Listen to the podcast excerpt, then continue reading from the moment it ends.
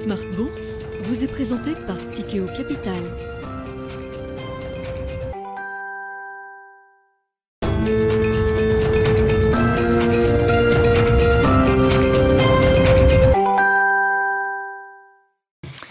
Bienvenue dans Smart Bourse, votre double dose quotidienne de marché en direct sur Bismart. Chaque jour à la mi-journée, 12h30, 13h. Et en fin d'après-midi, la grande édition pendant une heure à partir de 17h en direct et rediffusée à partir de 20h sur Bismart TV. Au sommaire de cette édition ce soir, la parenthèse estivale est bel et bien refermée de manière un peu brutale puisque on accuse une troisième semaine de baisse consécutive sur les indices boursiers, notamment euh, en Europe, qui euh, sous-performent le marché américain sur les deux mois d'été, juillet et août. Et euh, c'est vrai qu'on a retracé quasiment 50% de la hausse enregistrée entre le début du mois de juillet et la mi-août sur ces indices européens avec un CAC 40 sous les 6200 points euh, ce soir. Vous aurez le résumé complet de cette séance dans un instant avec euh, Pauline Gratel. On a également un changement d'ambiance sur le marché obligataire avec un été qui s'est joué en, en deux temps. Le mois de juillet a été un mois très profitable pour les obligataires avec une baisse des taux substantielle puisqu'on a vu un 10 ans américain qui retombait à 2,50, un 10 ans allemand qui était repassé sous 1% à la fin du mois de juillet, et puis le mois d'août, notamment pour l'obligataire en, Europe, a été euh, un mois de carnage, on peut le dire comme ça. Ça a été même peut-être le pire mois de l'histoire des marchés obligataires euh, en Europe, avec une baisse de plus de 5% pour un indice agrégé qui reprend euh, l'obligataire de bonne qualité, que ce soit en matière souveraine ou sur la partie corporate. On a vu ainsi le 10 ans allemand repasser de 0,80 début août à 1,50, 1,55 au moment où on se parle, à une semaine de la prochaine réunion de la Banque Centrale Européenne qui verra peut-être une hausse de taux historique après celle de 50 points de base de 75 points de base. En tout cas, le cas est ouvert pour une hausse de cette ampleur la semaine prochaine du côté de Francfort. Nous parlerons évidemment de ces sujets avec nos invités de Planète Marché dans un instant. Et puis dans le dernier quart d'heure, le quart d'heure thématique, focus spécifique sur le compartiment des petites et moyennes capitalisations euh, boursières. Que retenir de l'été des small caps? Et puis euh, euh, de la dynamique à attendre sur ce marché, notamment en matière d'opérations primaires. Où en est-on? Est-ce que le marché est complètement gelé du côté des opérations sur capital, des introductions en bourse? Le M&A également qui a été un peu suspendu euh, pendant l'été. Est-ce que ces opérations vont pouvoir repartir? Est-ce que la fenêtre de tir est encore là? Nous en parlerons avec les spécialistes de Ports en Part et euh, Vincent Le San, directeur général adjoint de Ports en Part, qui sera avec nous euh, à distance à partir de 17h45.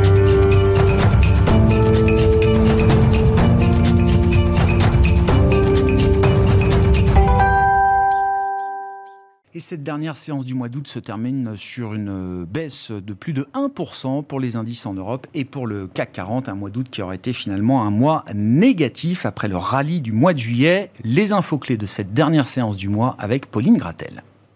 Cet après-midi, le record d'inflation en zone euro pèse lourdement sur le CAC, alors même que les chiffres de l'inflation avaient favorablement surpris ce matin en France, avec 6,5% sur un an, contre 6,8% en juillet et 6,7% anticipé. Même constat hors alimentation et énergie, l'inflation ressortant à 4,3% contre 4,1% attendu et 4% le mois précédent. C'est notamment la première fois que les prix de l'alimentation, alcool et tabac montent de plus de 10%.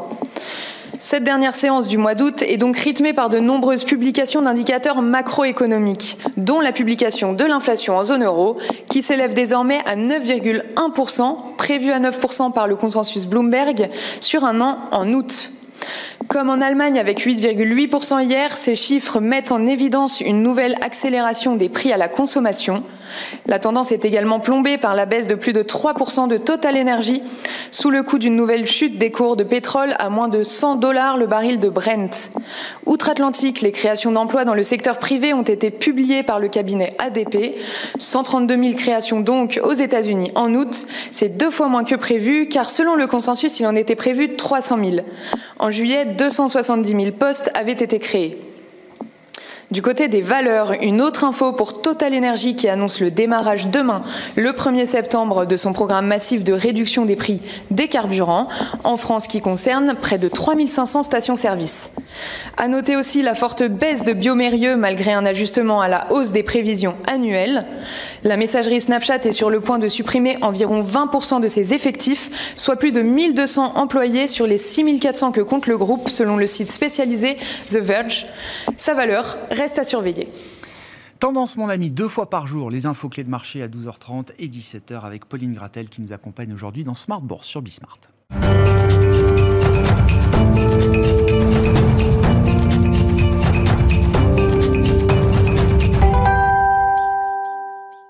Trois invités avec nous chaque soir pour décrypter les mouvements de la planète marché. Nathalie Pelleras est avec nous ce soir, DG de 4 Points IM. Bonsoir Nathalie. Bonsoir. Ravi de vous retrouver pour ce démarrage de la saison 3 de Smart Bourse. On a démarré il y a quelques jours, mais on est encore dans cette phase de rentrée où on va pouvoir se raconter nos vacances. Franck Dixpier est avec nous, directeur des gestions obligataires chez Allianz Global Investors. Bonsoir Franck. Bonsoir Grégoire. Merci beaucoup d'être là. Et Nicolas Forest nous accompagne également. Bonsoir Nicolas. Bonsoir. Merci euh, à vous aussi d'être avec nous ce soir. Vous êtes directeur de la gestion obligataire de Candriam. Bon, parole aux obligataires. Hein. C'est quand même un marché de référence euh, sous tension euh, aujourd'hui avec les questions d'inflation et de, politique monétaire. Qu'est-ce qui vous a d'ailleurs plus surpris dans les mouvements obligataires de cet été, si on prend juillet et août comme, euh, comme référence Franck, est-ce que c'est le, mois de juillet où on a vu un, rallye obligataire généralisé aux États-Unis et en Europe? Le 10 ans américain passait de, de 3% à 2,50 à la fin du mois de juillet.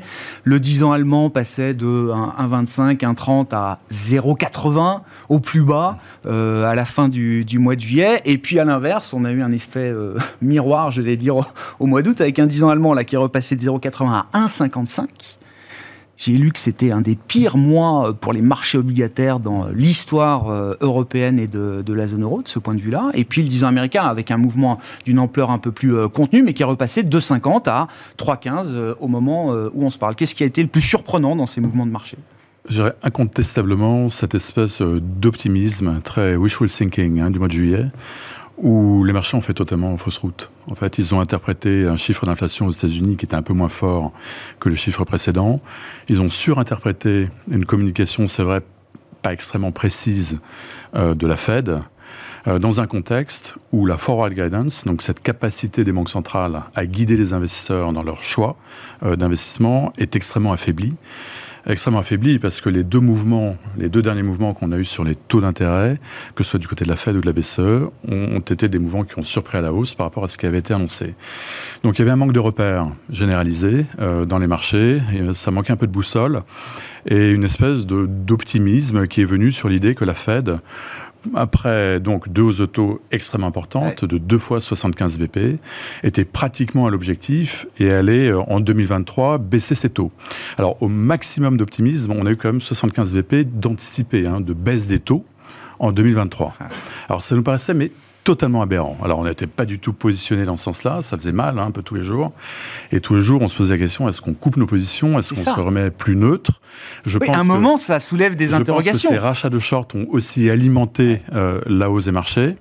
Euh, et quand, quand, si vous voulez, on a vu ce deux ans allemand à 25 BP deux ans allemand à 25 BP. Le cours allemand, le, corrélé au taux de la BCE. Là, pour nous, c'était vraiment le, le, catalyseur. On s'est dit, ce n'est pas possible. Là, les marchés font totalement fausse route. Et, donc, on a accru nos shorts. Donc, la, correction qu'on voit au mois d'août est une correction pour nous absolument sans surprise. Les marchés intègrent le fait que les banques centrales euh, vont rattraper leur retard. Il y a un retard accumulé qui est euh, sans précédent. On n'a jamais vu ça. Des banques centrales qui, euh, qui ratent le train euh, à ce point-là, c'est quand même assez extraordinaire. Rappelons-nous euh, qu'en juin dernier, la BCE continuait à acheter des titres euh, dans le marché, alors que les taux étaient encore à moins 0,50. En mars dernier, la Fed achetait encore des titres dans le marché. Donc on est sur un espèce de rattrapage. là, le marché commence à comprendre qu'on est sur un mouvement de front-loading hein, des, des hausses autos. Ça va aller très vite et très fort. Parce que je, je pense que tout le monde a compris maintenant que pour les banques centrales, il y a beaucoup moins de risques aujourd'hui à en faire euh, plus qu'à en faire moins. Parce que le gros danger, c'est ce qu'on a vu au mois d'avril, à la fin du premier trimestre, début du second trimestre, notamment en zone euro, ce désancrage des anticipations d'inflation. Euh, ça, c'est un danger terrible parce que ça peut nourrir une hausse très latérale des prix. Euh, donc c'est pas le cas parce que justement, enfin, je, je, pense que cette correction obligataire est extrêmement saine. On recalibre les anticipations de hausse de taux des banques centrales sur des niveaux élevés, mais il y a encore du chemin. Il y a encore du chemin. Les, marchés anticipent moins de 3,75 comme taux terminal, de la Fed.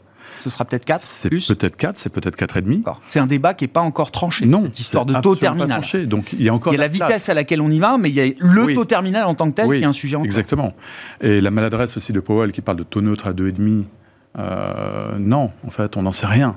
Non, mais c'est une référence consensuelle que tout le monde a en tête, je suis d'accord. Oui, mais c'est un faux ami, si vous voulez. Ça ah ne vous guide pas dans l'investissement. Ça ne veut rien dire, en fait. Parce qu'on est aussi dans un contexte d'incertitude totale. Les banques centrales euh, ont admis le fait qu'elles n'ont pas su prévoir euh, l'inflation. Euh, on va avoir une mise à jour euh, des, scénarios en septembre, ça va être assez intéressant. Donc la BCE commence la semaine prochaine. On va voir si elles ont tiré quelques conclusions quand même des évolutions récentes. Mais c'est un peu une bouteille d'encre. On ne sait pas exactement où va l'inflation, mais ce qu'on sait, c'est qu'elle va durer certainement plus longtemps qu'on ne l'anticipait. D'accord. Et donc la petite piqûre de rappel de Jérôme Powell à Jackson Hole la semaine dernière était quand même nécessaire, parce que quand même, du point de vue de la Fed, après 225 points de base de hausse de taux jusqu'à présent, si je dis 250. pas de 250, 2 fois 75, mhm. historique, euh, euh, quelque chose qu'on n'anticipait absolument pas.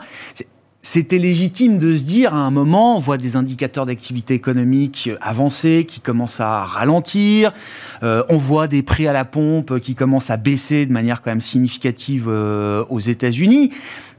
Le marché, sans être complètement complaisant, pouvait se dire effectivement, peut-être qu'on arrive à un point pivot où il sera légitime de, réduire un petit peu le, rythme du resserrement euh, monétaire. Je traduis un peu l'espoir effectivement qu'on a eu cet été. Et c'était important que Jérôme Poel recadre les choses en disant non, non, c'est certainement pas terminé maintenant. Non, c'est pas terminé parce que l'inflation se diffuse. Alors le rythme de diffusion, euh, c'est vrai qu'on l'observe plutôt ex post, hein. donc on regarde de très près le, PCI, donc le déflateur de la consommation des ménages aux États-Unis. Le dernier chiffre était en juin, 4,7%. Le corps, pour le corps PCI, c'est très élevé. Hmm. C'est très élevé parce qu'aux États-Unis, on a quand même une croissance des salaires. Et donc le but, le but, hein, c'est casser euh, la croissance pour peser sur l'emploi, pour enrayer cette spirale inflationniste sur les salaires. Et, donc ça, c'est l'agenda des banques centrales. C'est beaucoup plus vrai pour la Fed que ça ne l'est pour la BCE, mais plus l'inflation s'installe sur des niveaux, plus on a cette diffusion des prix. On a, on a du mal, Nicolas, à se défaire de ce, cet espoir du pivot Dovich. Il y aura un moment un hmm. pivot. Enfin, je veux dire, on va pas monter les taux euh, éternellement. Donc ce pivot, il, arrivera à un moment ou à un autre. Donc le marché est quand même légitime d'en discuter. Et c'est vrai qu'après chaque euh, jumbo hike, euh, chaque hausse de taux spectaculaire, on repose le sujet sur la table en se disant ah cette fois peut-être que ça y est, cette fois peut-être que le pic inflation est, dépassé. Visiblement, encore une fois, euh, on, se trompe à chaque fois à présent avec cet espoir et ce narratif. Oui, bah je reprendrai ce qui a été dit. On se trompe comme les banques centrales se trompent. Mm. Euh, Quand je dis on, c'est euh, oui. Et, vous le avez consensus de marché. Vous avez raison de parler de la forward guidance. Je voudrais revenir juste sur l'épisode de, de, juillet parce qu'en effet, je crois qu'il a surpris tout le monde. Vous avez bien décrit ce qui s'est passé. Ce que je trouve quand même intéressant, c'est que après cette hausse euh, de la BCE qui a été un peu plus forte qu'attendue finalement, ils ont fait les 50 points, ça a été le moment où les investisseurs sont revenus. Mm. Et donc euh, il y a euh, un, espoir en fait des investisseurs. Je trouve ça intéressant parce que ça montre quand même que quand le positionnement est extrême, les investisseurs sont prêts à revenir. Donc de ce point de vue-là, peut-être une leçon intéressante à retenir. S'il y a des nouvelles actions fortes des banques centrales, peut-être que ça peut être un élément ou vraiment temporairement, euh, on peut avoir les classes d'actifs risqués qui performent un petit peu plus. Et pour le reste, en effet, euh, je rejoins sur la forward guidance, c'était pas très clair. Et, euh, en effet, Jay Powell, ici, a clarifié le débat. Il y, a, il y, a, trois points. La Fed est responsable avant tout de gérer l'inflation. Ça, c'est le premier point. Le deuxième point, c'est que les antiations d'inflation, ça a un rôle et qu'il faut éviter qu'elles dérapent. Et le troisième point, c'est qu'en effet, on est prêt à le faire quoi qu'il en coûte, mm. hein, y compris si le taux de chômage monte. La récession ne nous arrêtera pas. Voilà. Par contre, ce qui est quand même intéressant, c'est que depuis Jackson Hole, en réalité, euh, les taux, vous avez décrit, c'est horrible pour l'investisseur le, pour le, obligataire. Euh, welcome back, hein, ceux qui n'étaient pas là en août. En réalité, c'est pas horrible pour l'investisseur obligataire américain tellement. Non. Puisque depuis Jackson Hole, les taux longs américains n'ont pas beaucoup bougé. Non. Donc ce qu'on voit plutôt, c'est un rattrapage de la hausse des taux européens vis-à-vis des taux américains. Mm, mm. Et me semble-t-il, ce qui va être très important, c'est de suivre évidemment la Banque Centrale Européenne ainsi que la Banque du Japon la semaine prochaine. Finalement, du côté de la Fed, il continue de frapper euh, fort. C'est vrai que c'était exagéré d'anticiper des baisses en 2023. Pour autant, on n'a pas non plus un dérapage euh, du côté américain, un dérapage obligataire américain. C'est du côté européen que ça se joue aujourd'hui. C'est du côté européen qu'on va regarder les choses dans les prochains, prochains jours. Bon, et alors, euh, bah, un mot quand même de la réunion de la BCE euh, la semaine prochaine. Le, fait déjà que Christine Lagarde ait envoyé Isabelle Schnabel à Jackson Hole, c'est pas neutre. Ça montre quand même euh, quel choix politique elle a peut-être envie de faire la semaine prochaine. Et le cas des 75 points de base, je dis pas que c'est écrit, mais en tout cas, euh, il se pose euh, avec des arguments qui commencent à s'accumuler. Le dernier d'entre eux étant le, le print d'inflation qu'on a eu pour euh, le mois d'août. Bien sûr, effectivement, l'inflation qui, est le, qui, qui atteint des niveaux records en zone euro, même si c'est un peu plus bas en, en France, Oui. c'est très élevé aussi en Italie. Les 75 points, bon, on n'est pas, euh, on on joue pas au loto ici, mais c'est vrai que la balance semble plus maintenant en faveur de ces 75 points parce que finalement, quitte à monter les taux, quitte à faire mal, autant le faire vite et rapidement et fort. Et donc l'approche d'une récession devient même un... Les hawks arrivent à tourner l'argument en leur sens en disant si la récession approche, il vaut mieux faire le maximum tout de suite. Je, je pense, oui, bah, on est à zéro, hein, donc euh, il y a quand même de la marge avant d'aller à 1,50. On parlait de terminal rate à- aux États-Unis. Est-ce que c'est 3,5 Est-ce que c'est 4 C'est quoi le terminal rate en Europe?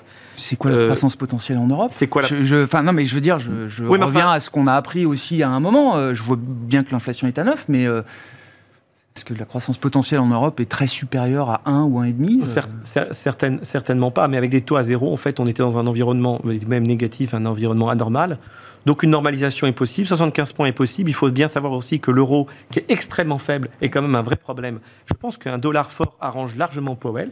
C'est vraiment pour moi une bonne nouvelle pour les États-Unis, hein, euh, ce dollar fort. Donc à un moment donné, ils ont intérêt à frapper vite et fort. Est-ce qu'ils font que 50 points en étant très au quiche ou ils font 75 points On le verra. Moi, je pense que 75 points est possible. Je pense qu'ils vont continuer cette normalisation.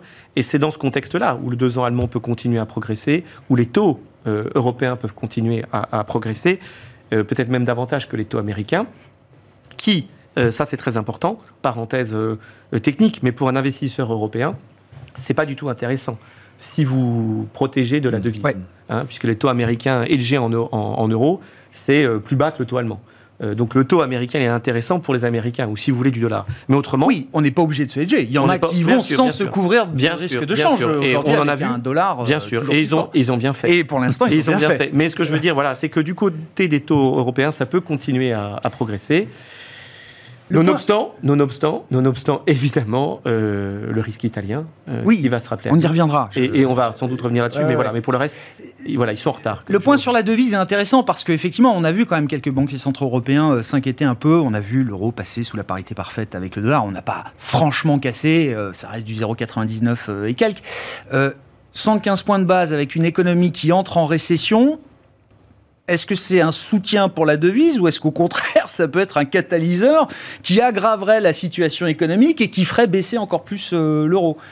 Le, le principal aujourd'hui euh, sujet des banques centrales, c'est l'inflation. Et c'est le principal mandat de la Banque Mhm. centrale européenne.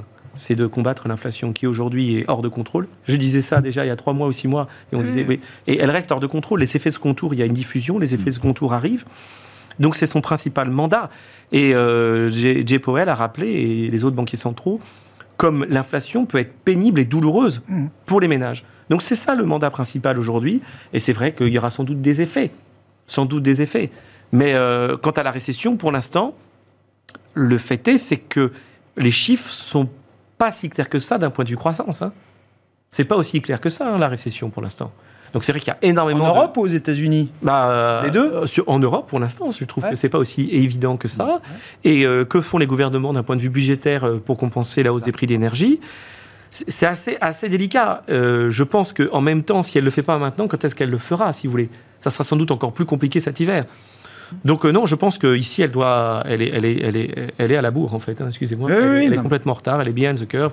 Elle doit rattraper son retard. Et la baisse de l'euro est quelque chose de très euh, quand même problématique sur les anticipations d'inflation à long terme, sur sa crédibilité. Elle doit le faire. Et après, elle devra gérer les conséquences, comme d'habitude. Le marché anticipe euh, que la, BCE ne s'arrêtera pas à euh, plus euh, 0,75 de taux directeur. Elle continuera. plus- Oui, ça. Oui, je, je pense que les 1,50 sont tout à fait euh, Mm. possibles euh, comme taux directeur pour la Banque Centrale Européenne. Euh, voilà. Oui, oui. C'est tout à fait envisageable. Après, il y a la grande question du bilan, puisqu'on n'en a pas parlé, c'est technique, mais il y a le bilan de la Fed où il y a la- le, un peu le, le point qu'est-ce qu'ils vont faire sur leur réduction du bilan, sachant qu'au mois d'août, les chiffres ont été un peu en deçà de ce qu'on pourrait anticiper sur la réduction des bilans. Et du côté de la Banque Centrale Européenne, là, c'est le flou artistique complet. Certains parlent même du réduction du bilan, alors comme vous le suggériez il n'y a pas longtemps, ils achetaient. Bah et puis, ils ont mis un nouveau mécanisme. Donc, pour l'instant, c'est assez, assez flou. Oui, oui. Bah, si les hawks ont encore la main euh, demain, oui, la réduction du bilan de la BCE deviendra le prochain sujet sur, euh, sur la table. Nathalie, votre été. non, mais alors parlons peut-être un peu du marché action aussi. Pas immune du marché obligataire. Non, non, non, mais voilà, mais les marchés actions euh, sont guidés en grande partie par les mouvements des, des marchés obligataires. Mais c'est vrai que sur les actions jusqu'à mi-août, c'était un été parfait. Et puis depuis trois semaines, là aussi, la parenthèse se referme de manière un peu brutale je, je, peux revenir parce que c'est, je trouve que c'est vraiment exactement ce qui s'est passé. C'est-à-dire qu'on est toujours en train de se focaliser sur pourquoi ça baisse autant, alors que la vraie question, c'est pourquoi ça fait autant monter Et oui. au mois de juillet. Six semaines on se pose jamais les questions. Quand les marchés montent, si, si, on, on la pose. On prend, si, si. En fait, ouais. mais, mais dans les faits, et donc je, je, suis entièrement d'accord avec ça, il y avait une, une, un, un, engouement, un effet, en fait, de, de, de phénomène de hausse en ampleur qui était pas totalement pas vraiment justifié, même sur les marchés euh, actions, même sur des thématiques qui avaient beaucoup souffert. Il y avait un seul facteur, un vrai facteur de soutien. Parce qu'il y a les vrais, puis il y a les fakes. Et les fakes, c'est à l'anticipation, attention, l'espoir oui. qu'on rentre en session, donc il y a un pivot, donc... Euh. Alors qu'il y avait quand même un vrai soutien en termes de publication de résultats. On a eu sept saisons de publication de TAC qui, globalement, ont été euh, assez, euh, de façon générale, on a plus eu de bonnes surprises que de catastrophes. Pourquoi Encore une fois, parce que les effets aussi vicieux des dommages collatéraux de ce qui se passe, euh, ça attaque pas le carnet de commande, ça attaque pas la, top line, ça va attaquer plus les marges et c'est un peu plus long à venir. Donc les craintes, on commence à les voir maintenant. Une fois que les publications sont passées, on passe aux suivantes. Et là, c'est beaucoup moins rigolo. Parce que honnêtement, quels vont être les moteurs encore de soutien? De marge d'entreprise sur le T3 et encore plus sur le T4. On a Donc, révisé à la hausse hein, en Europe oui. après les publications. Ah, mais ça, de toutes les manières, globalement. A, et y compris sur 2023. Moins aux États-Unis, oui. mais en Europe, c'est quand même le mouvement que j'ai vu euh, en matière de révision oui. des analystes sur les perspectives bénéficiaires. Parce qu'il y a toujours un peu ce jeu dans, dans les marchés actions qui est que euh, on ne sait jamais de l'œuf ou la poule, qu'est-ce qui tire? Est-ce que c'est l'extension des multiples, la réduction des multiples, ou bien l'extension, la réduction des, des, des prévisions de croissance des IPS Et comme les marchés avaient beaucoup aussi monté et que ça faisait du bien au marché aussi de monter, mmh. qu'il faut alimenter cette spirale. Il y a une partie des révisions IPS qui sont une alimentation aussi d'optimisme pour justifier de faire dire bah oui, est-ce que est-ce qu'on n'est pas prêt à payer un peu plus cher? Et donc pour être prêt à payer un peu plus cher sans inflater les multiples, il faut augmenter. Réviser les bénéfices exactement, à la hausse. Exactement. de la même façon que quand on rentre dans un scénario. Mais c'est, il y a un effet reflet hein, quand on est dans un, dans un scénario totalement risk-off, où on voit tout ce qui est noir, les, les, les, les, les EPS sont revus en baisse, donc il y a un peu un, un équilibre. Mmh. Après, quand on regarde, le, on en a discuté juste en amont, la problématique qu'on a aujourd'hui sur les marchés actions, c'est c'est qu'on n'a pas les mêmes repères que les marchés obligataires, parce qu'on n'a rien de lien mathématique par rapport au niveau de taux d'intérêt. Il y a un aspect psychologique aussi très important sur les marchés actions. Et, et on a besoin, je vous dis toujours, de visibilité. Qu'on paye sur les marchés, les marchés sont prêts à, à, monter et montent durablement quand la visibilité est là. Mmh. Même si la visibilité n'était pas bonne, c'est pas grave, on, on, sait ce qu'il Oui, oui, même dans un environnement compliqué, médiocre, exactement, volatile. Exactement. Euh, si on a un peu de visibilité, on permet, ça permet de construire des choses. Ou bien au moins une échéance. Et là, en fait, le marché n'a ni repère historique, parce que globalement, tout ce qui s'est passé dans le passé, on n'avait pas exactement la même conjoncture qu'aujourd'hui, ce n'était mmh. pas les mêmes pays, ce n'était pas les mêmes devises, ce n'était pas les mêmes rapports géopolitiques. On n'a pas euh, de, de, visiter sur des, les, les, échéances de quand est-ce que seront terminés ces problèmes. Le gros étant en Europe, le conflit en Ukraine. Et ça, on ne sait pas si c'est plusieurs mois, plusieurs années. Et donc, la, la, la, durée de cette pression sur les prix matières premières, matières premières agricoles, euh, on ne sait pas quand est-ce que ça se terminera. Les problématiques climatiques qui, qui, ont été, qui ont rajouté, encore une fois, parce que de la sécheresse, euh, les problèmes donc de, de, de dichotomie oui. entre l'offre et la demande, eh ben, ça, ça, aussi, ça a impacté l'inflation sur les prix. Donc ça, on ne sait pas quand est-ce que ça... L'effet Chine, parce que la Chine, est-ce que la politique zéro Covid, est-ce que ça va continuer ou pas? Et si ça continue, et bien, et s'il re, il referme tout, mmh. ben, c'est encore un moteur de croissance de moins. Donc en fait, il y a beaucoup de questions. La situation politique, géopolitique en, en, euh, en Italie aussi, c'est d'autres, d'autres éléments. Donc il y a beaucoup de facteurs d'incertitude. et, sur lesquels on n'a pas d'échéance sur quand est-ce qu'on aura la réponse. Hmm. Au moins, quand on attend que la condition des, banques centrales, on sait la date de la réunion, on sait quand est-ce qu'elles vont annoncer. Là, il n'y a pas ça. Il n'y a pas ça. Donc, euh, ce, tableau, c'est pas pour nous, c'est vrai qu'il y a beaucoup de, zones de zones d'ombre. Et c'est logique que quand il y a des zones d'ombre, encore plus avec un contexte de hausse des taux et donc de dégonflement des valos, hmm. bah, que les marchés actions soient beaucoup plus difficiles, ou en tout cas sur lesquels euh, c'est pas du momentum qu'il faut acheter. C'est-à-dire que c'est vraiment encore et toujours euh, ces, pans de la cote qui sont assez immunes à la conjoncture. Alors qu'est-ce qui est immune à la conjoncture euh, tout, tout, ce qui a de la visibilité, de la croissance de marque, une capacité à, distribuer des, des, dividendes, donc des grosses et belles valeurs. Mmh. On voit la grosse différence entre tout secteur confondu, entre des mid-cap ou des, des, des, big big qui ont des gros bilans, qui ont des capacités de financer, qui peuvent en fait, euh, euh, en fait manœuvrer. Ouais, traverser des périodes compliquées, de vache Et on est prêt à payer une prime à cette visibilité. Et donc aujourd'hui, payer 30 euh, fois une valeur, il y a, il y a six mois, on a c'est beaucoup trop cher. Mmh. Mais si elle a une croissance, une fille qui fait qu'il y a cette visibilité, le marché est prêt à la payer. Donc il y a un énorme écart qui va se créer en termes de valorisation entre des valeurs avec beaucoup de visibilité et celles un peu moins, un peu plus cycliques. Et ça, il faudra du temps pour que ce soit corrigé. Hmm. Euh, et on le voit dans les performances qu'on a eues récemment, qu'on posait des questions sur le mois de juillet et sur le, mois d'août. Euh, il y a quand même des, des, secteurs qui ont réussi en fait à, à résister euh, sur le mois d'août. Et, et, on a un peu de tout en fait dedans. Alors bien sûr, il y a l'énergie. Oui. malgré le fait que dernièrement ça a baissé, mais ça a quand même coûté. Mais par exemple, tout ce qui est biotech, les biotech. Revenus du, du, du, du fond du trou, euh, les biotech. Hein. Mais encore une fois, parce que dans ces biotech, il y a des grosses biotech rentables, la, vous la tech rentable, toute la thématique de la transition énergétique. Parce que là aussi, il y a eu des plans de voter de soutien. Et donc là, il y a, il y a un, Et en aura peut-être plus encore demain. Exactement. Il y a un fondamental derrière qui fait que on peut se projeter. Les problématiques, et en plus les problématiques qu'on a en ce moment, vraiment plus en Europe sur les problématiques énergétiques, vont encore, comme vous dites, accentuer ces plans d'investissement sur ces secteurs-là. Donc, on, et, et en plus, dans cette transition énergétique, vous avez beaucoup de utilities, beaucoup d'heures sur lesquelles justement sont des valeurs de rendement, activité, avec du dividende. Avec... Donc, euh, euh, il faut être très patient sur les marchés actions être très diversifié en termes d'exposition sectorielle. Il n'y a pas de secteur sur lequel il ne faut pas être. Hmm. on n'est pas Oui, on a vu, le luxe euh, a repris 30-40% par exemple euh, au cours du mois de juillet, par exemple, euh, à Paris. Voilà, c'était pas des valeurs qu'il fallait avoir sur les six premiers mois de l'année. Non, mais par contre, ça, répond vraiment à ce côté résilience capacité, des marges très importantes et une capacité à pouvoir euh, avoir un retour sur capital investi, en fait, qui, est, important. Donc la diversification sectorielle, elle reste euh, de mise, mais privilégiée encore aujourd'hui pour euh, les, prochains mois. des plus grandes valeurs avec des, taux de rentabilité assez ah élevés. Quoi. Qualité. Je reviens aux enjeux du mois de septembre il commence euh, demain. Et ce qui change au 1er septembre, ça va être par exemple le, rythme de réduction du bilan de la Réserve fédérale américaine, euh, mhm. Franck.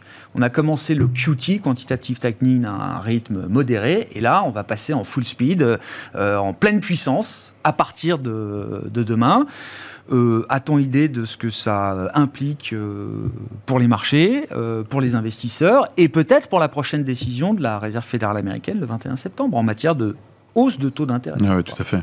C'est à peu près 95 milliards hein, euh, de dollars par mois hein, de, de réduction du bilan. Donc c'est énorme en fait. Hein. Je pense que historiquement, on n'a jamais vu un tel rythme. Sur 9 trillions de dollars de bilan aujourd'hui, c'est ça Quasiment 9 000 milliards? 9 000 milliards, euh, je ouais, peut-être un petit peu moins que un ça. Un peu moins Bon, peut-être. Oui, j'ai plus le chiffre exactement en tête. Bon, mais non, c'est bon, parfaitement anticipé. Enfin, c'est pas une surprise. Hein. ça, ça a été annoncé. Là, la forward guidance, quand même, est, plutôt claire. Dieu merci. Donc, euh, la Fed ne prend pas les marchés par surprise. Mais oui, oui, ça, ça, va participer effectivement à avoir euh, donc moins de présence d'une banque centrale sur les marchés. Donc, c'est un nouvel environnement par rapport à tout ce qu'on a pu connu. Bah, pu connaître depuis la crise de 2008, hein, pratiquement en fait. Hein. On, a, on a eu des, des, quantitatives easing euh, à répétition.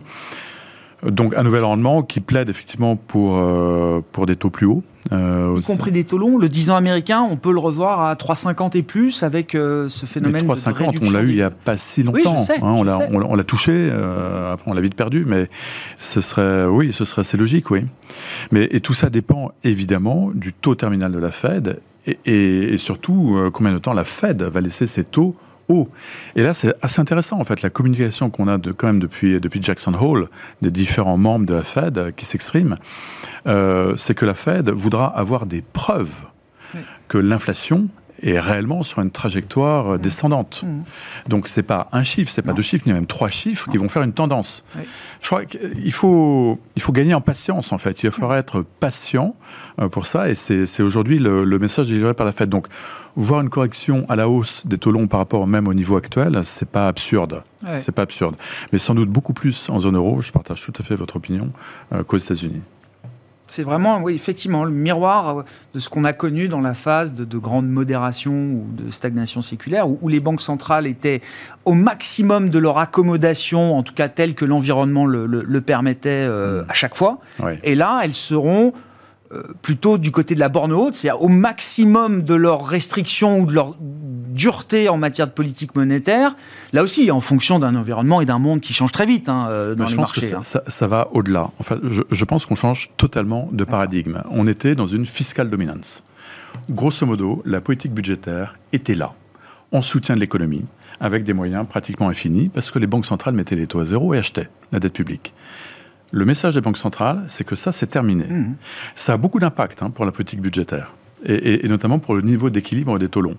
Donc euh, oui, on va rentrer dans une nouvelle phase de marché absolument différente de ce qu'on a pu connaître sur les années précédentes. Et donc la politique budgétaire euh, en Europe, euh, accommodante telle qu'elle est aujourd'hui, c'est pas soutenable. Elle devra être contrainte. Elle, elle devra se régler sur des critères de discipline budgétaire qu'elle avait totalement abandonnés sur les dernières années. Vos commentaires, Nicolas, alors sur la question de la réduction du, bilan de la Fed, notamment, est-ce que c'est un enjeu majeur là pour le marché euh, de, voir un peu comment les choses vont être euh, absorbées? Et puis la question italienne. Allons-y. Euh, dans, quelle mesure ça détermine aujourd'hui l'ambiance qu'on vit sur les marchés européens? Il m'arrive d'être contrariant, mais là je suis d'accord avec votre invité. Ça arrive. Voilà, je, suis d'accord. Je suis d'accord. J'insisterai juste sur le fait que en effet, moi je crois que la correction obligataire, je suis plus inquiet sur les obligations européennes et sur les obligations américaines. Il faut voir, parce que finalement, malgré tout, et malgré ce que j'ai dit sur le fait que hedger, ça coûte cher et que la Fed vend, mmh. je regardais les investisseurs internationaux, ils ont acheté massivement les obligations américaines. Le dollar, il s'est apprécié parce que les gens ont acheté des actifs en dollars. Hein. Ils ont acheté quoi? Ils ont acheté des bons d'État. Même si les Chinois vendent des bons d'État américains, eh bien, les investisseurs internationaux, mille de rien, eh bien, ils aiment bien quand même l'économie américaine, qui est autosuffisante d'un point de vue énergétique et qui reste quand même une des plus grandes puissances du monde. Et le dollar reste quand même le, leur refuge, le safe haven. Du coup, je pense que à 3,50, euh, les investisseurs reviennent sur les, sur les obligations euh, américaines. Mais le quantitative tightening euh, pose plus une question, selon moi aussi, sur les autres marchés obligataires. Hein. Le marché des mortgages, le marché du crédit américain, qui là a quand même de la place. Parce qu'on voit comme qu'il y a des grosses émissions primaires qui reviennent, des émetteurs qui... Il y a eu très peu d'émissions primaires hein, cette année. Donc les, les émetteurs, euh, les entreprises privées doivent se réendetter. Et là, elles se réendettent pour certains à des taux extrêmement élevés. Hein. 5, 6, 7, 8, 9, 10, ça dépend des, entreprises. Donc là, ça peut faire mal. Pour être, payé, pour être prêt à payer ce prix-là, c'est que oui, effectivement, on a vraiment besoin d'y aller pour se refinancer. Et ce quantitative tightening, euh, quelque part, ça pose quand même une question par rapport à cette classe d'actifs risqués, hein, sur, euh, par rapport à ces obligations d'entreprise. Du côté européen, en effet, euh, donc je rejoins ce qui était dit sur l'aspect budgétaire, qui est un sujet. Mmh la discipline euh, budgétaire. Euh, est-ce qu'il faut revenir à discipline budgétaire parce que les taux montent? La raison le dit, hein, c'est ce que vous avez dit. Est-ce que les faits euh, suivront? Je ne sais pas. Honnêtement, je ne sais pas. C'est comme pas du tout ce qu'on voit pour l'instant. Comme la hausse des taux n'aura pas d'impact sur les livraisons de gaz ou d'énergie dont on a besoin, pourquoi est-ce que les États arrêteraient d'accommoder cette facture? Les, banques centrales, elles ont le mandat de gérer l'inflation, comme je l'ai dit, peu importe euh, le, risque de récession. Mais après, il y a le coût politique ah de laisser euh, ou pas courir cette inflation. Pour l'instant, ce qu'on voit en Europe, c'est beaucoup de mesures qui visent à compenser euh, avec de l'argent encore magique. Hein, Et demain, sur l'Italie, je, ne sais pas, mais s'il y a un gouvernement populiste qui vise à, baisser les impôts, enfin, quand on voit ce qui se passe dans les promesses anglaises ou les promesses italiennes, ce ne sont pas des promesses de resserrement budgétaire. Alors peut-être que dans la réalité, ils feront l'inverse de ce qu'ils disent. Ça, ça pas les premiers. Euh, mais le ton n'est pas un ton, pour l'instant, euh, de resserrement. À part notre président qui dit qu'il faut peut-être, je ne sais plus ce qu'il a dit, la fin de l'abondance et être sérieux. Mais pour l'instant, cette question budgétaire, pour moi, elle est en suspens. Et je pense que les populations ne euh, sont pas forcément prêtes à un resserrement euh, budgétaire. Non.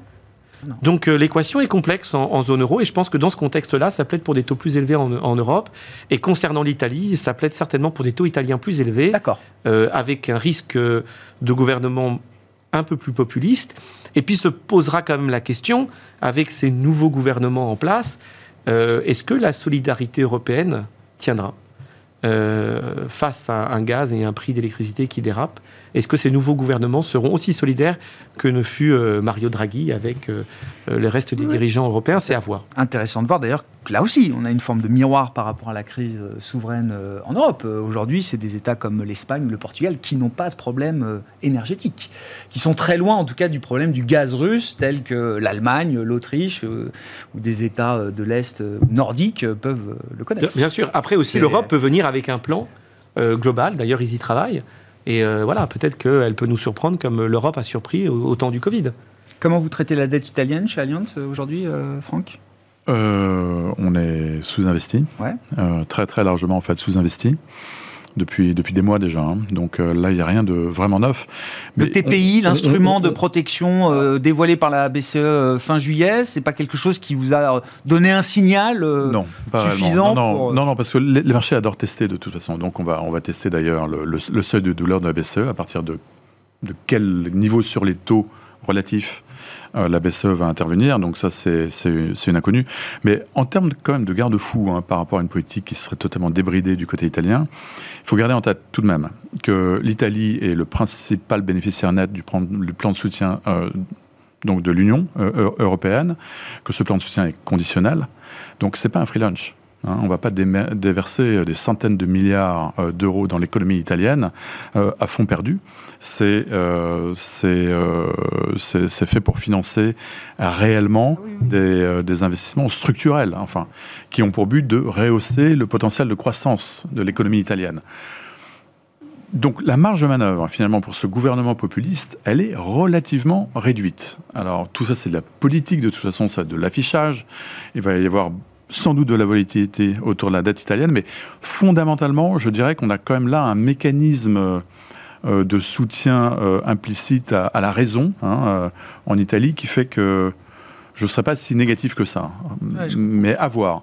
Mais à part ça, on n'a pas envie de, payer pour voir.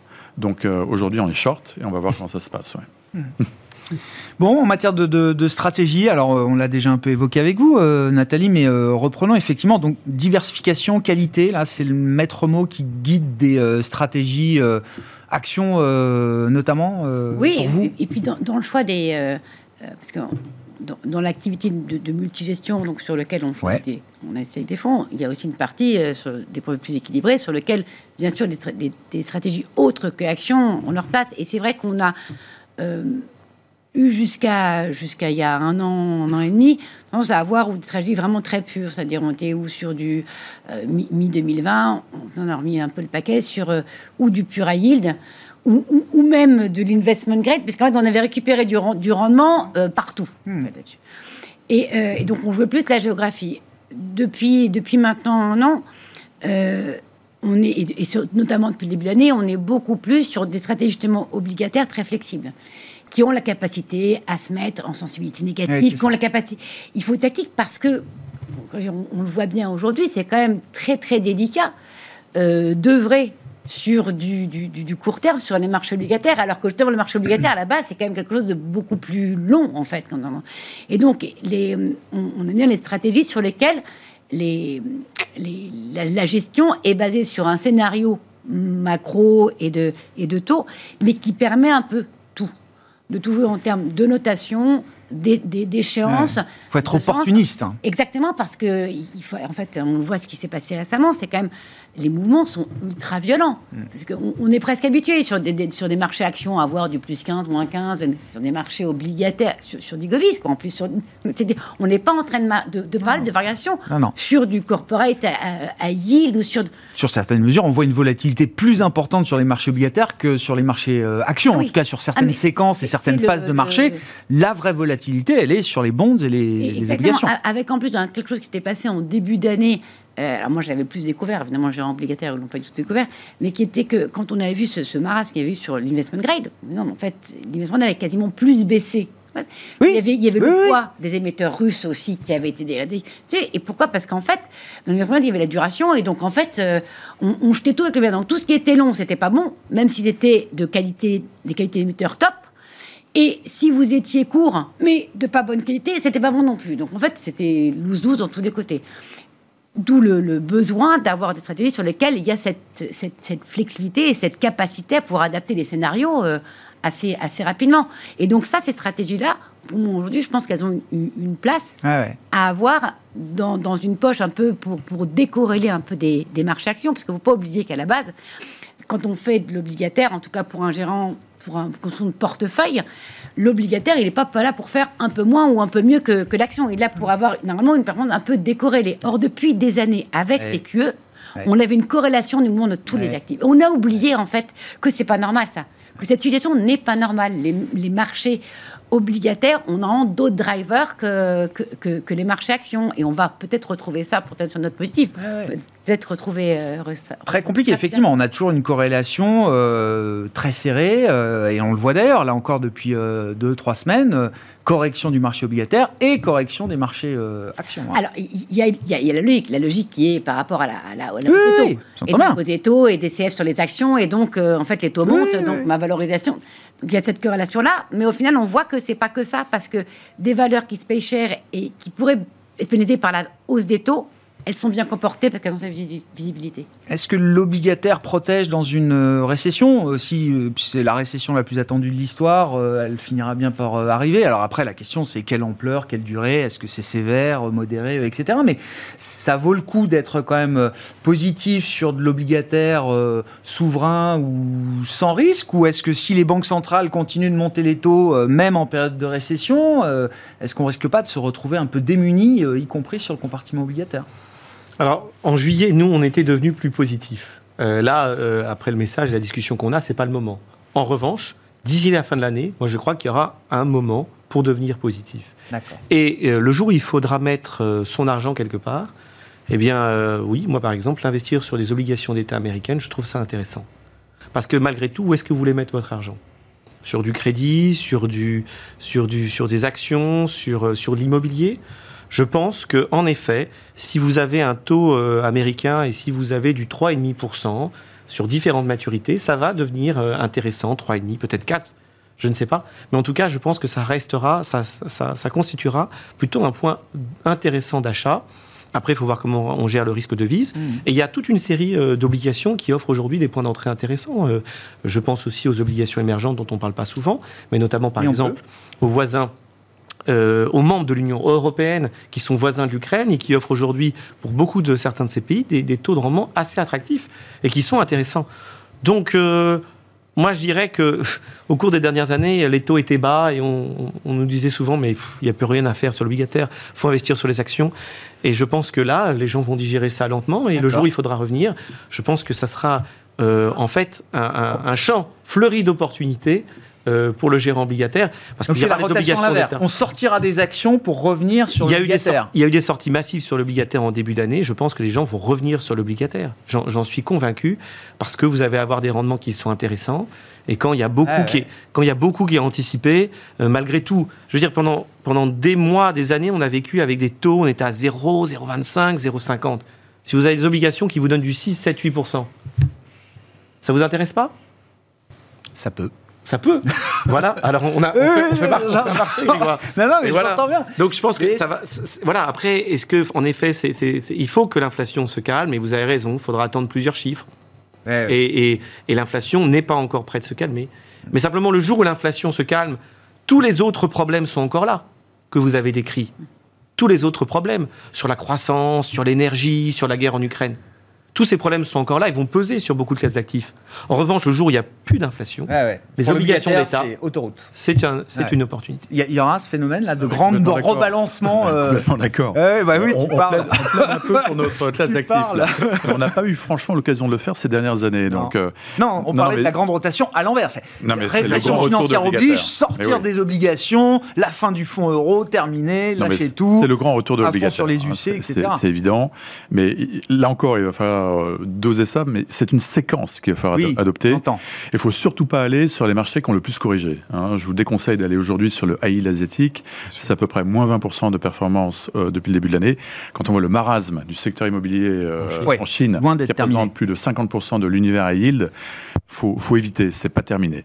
Mais s'intéresser aux emprunts d'État, oui, bien sûr, aux emprunts d'État américains en priorité, parce que c'est là où la correction a été faite peu ou prou. Donc il y a encore euh, quelques dizaines de points de base euh, pour souffrir un peu, pour se poser des questions. Mais pour un investisseur de long terme, on est pratiquement déjà sur des niveaux d'entrée.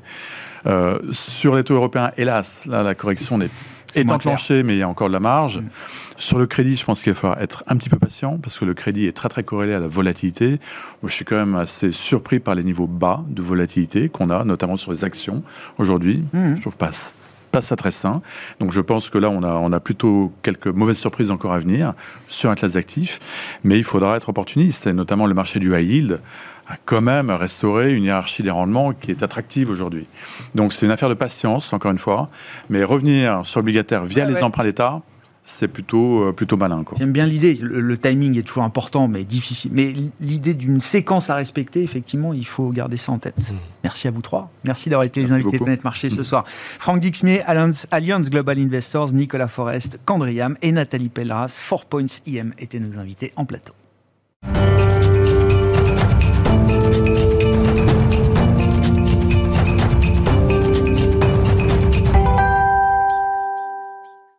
Le dernier quart d'heure de Smartbourg, chaque soir, c'est le quart d'heure thématique. Le thème ce soir, c'est celui du segment Mid et Small en Europe et en France euh, notamment avec les spécialistes de Ports en Part. Et le directeur général adjoint de Ports en Part est avec nous par téléphone, Vincent Le Bonsoir Vincent. merci, merci beaucoup d'être euh, d'être avec nous. Euh, on, va revenir. Alors, il les, y a les dynamiques de marché, les performances boursières, les résultats de ces de ces entreprises, ce segment des mid et small qui qui est le domaine d'expertise historique de de Ports en Part. Mais je voulais qu'on regarde le le, le le, le segment à travers le pipeline d'opérations euh, éventuel euh, avenir d'opérations primaires, comme on dit, sur capital, euh, introduction en bourse, augmentation de capital, voire des opérations de, fusion-acquisition et, de M&A. Vincent, de votre poste d'observation, là, en cette période de rentrée, qu'est-ce que vous pouvez constater du côté du, marché primaire, comme on dit? Ok, alors effectivement, sur ce marché primaire, 2022, ça a été et ce sera euh, probablement une année euh, de, de, recul hein, par rapport à une année 2021 qui avait été euh, particulièrement dynamique. Je rappellerai juste que sur 2021, il y avait eu près de 40 IPO, là où on était plutôt sur des rythmes de 10 IPO par an les années qui précédaient. Donc on avait vraiment eu un fort, une forte dynamique à la sortie du Covid. Donc cette année, clairement, on est, on, on, rebaisse. on a à ce stade sur le marché hein, réalisé collectivement euh, l'ensemble des banques euh, un peu plus d'une dizaine d'opérations et, euh, et au regard du pipe qu'on peut avoir et la visibilité qu'on a sur nos pipes sur le sur le reste de l'année, on, on, sera en recul à la fois en montant levé, donc pas de pas de très grosses opérations identifiées à ce stade. Et, et, en revanche, si on fait un focus sur les mid and small, ce qu'on peut dire, c'est que il y a une classe en fait, un segment qui reste euh, qui reste en fait un segment euh, attractif, c'est celui de qui est lié à la transition énergétique. Hein. Euh, pourquoi? Parce que déjà, quand on regarde, bon, nous-mêmes, on a fait quatre IPO sur le premier semestre, euh, donc on, est resté vraiment présent dans ce marché. Sur les quatre, trois qui sont liés à la transition énergétique, notamment aux énergies nouvelles. La plus grosse opération, c'est Life.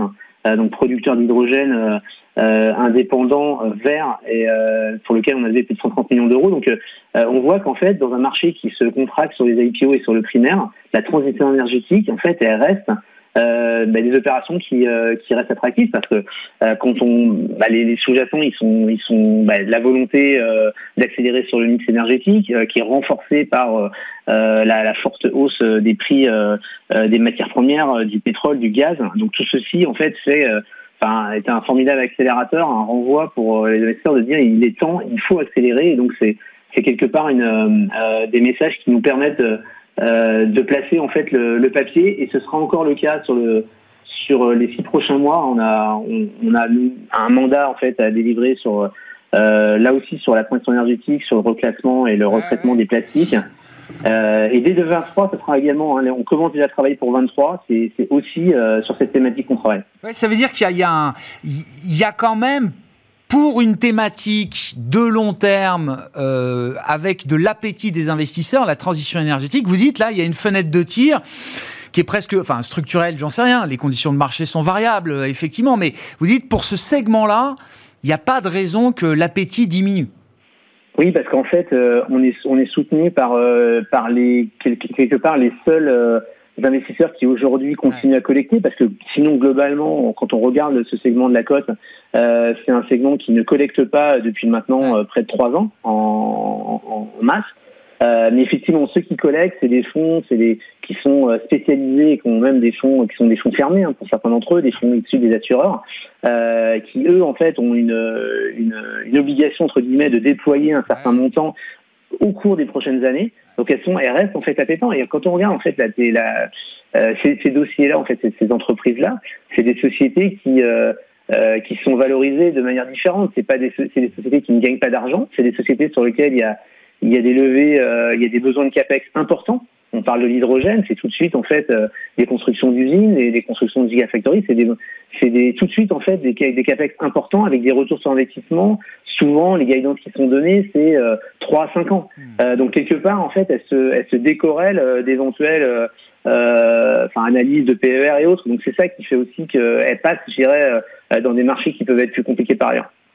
Sur le plan des opérations euh, alors, euh, sur capital, est-ce qu'il y a des, je sais pas, une nécessité d'augmentation de capital peut-être pour certaines entreprises euh, Est-ce que c'est des opérations euh, peut-être forcées ou contraintes hein, qui peuvent avoir lieu dans les marchés actuels, Vincent?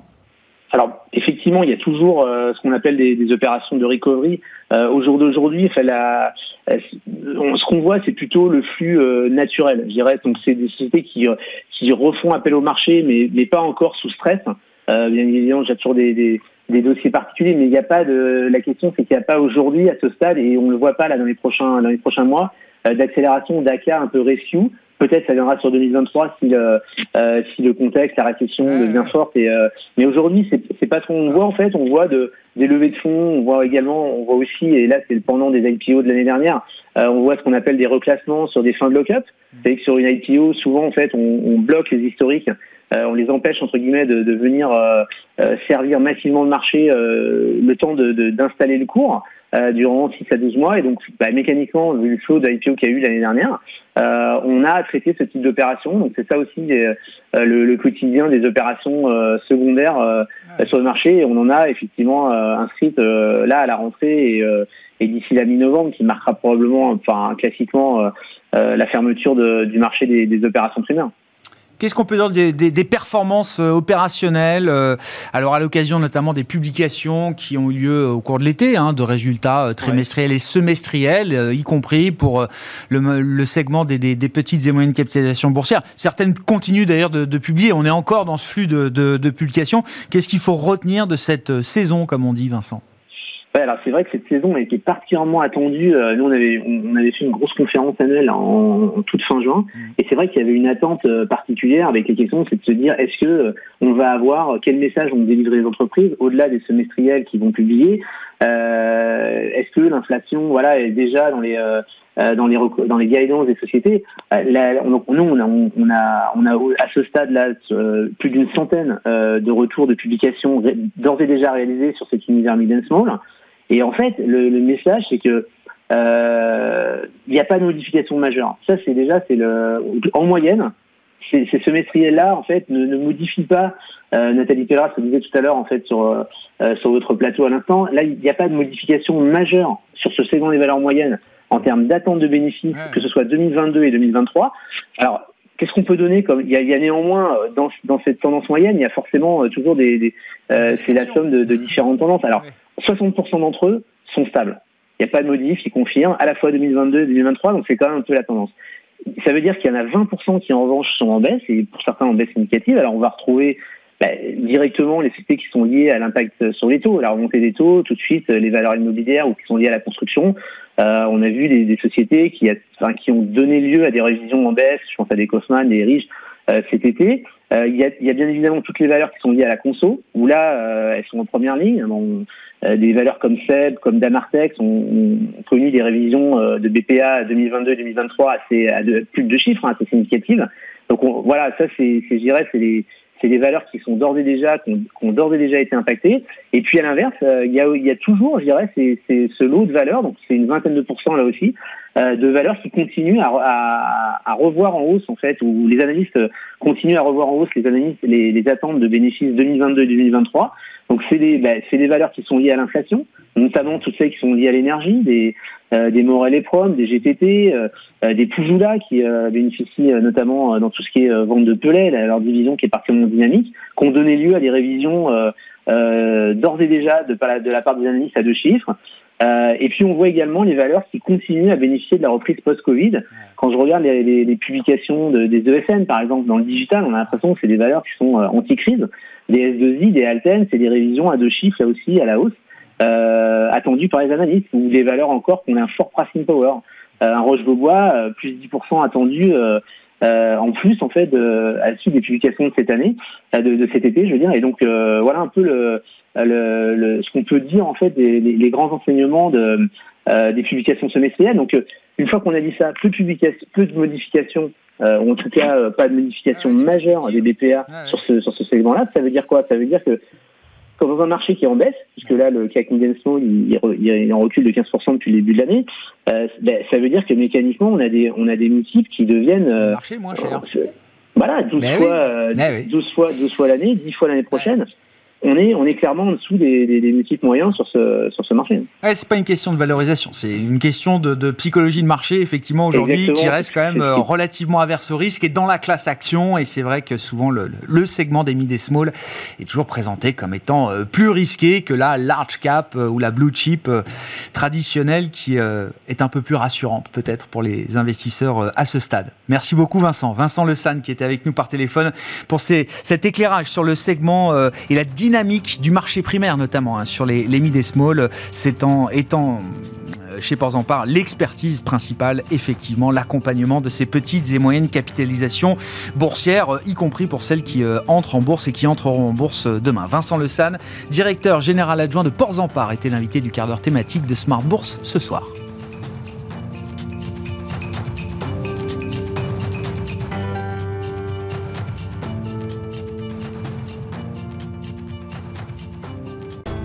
Smart Bourse vous a été présenté par Tikeo Capital.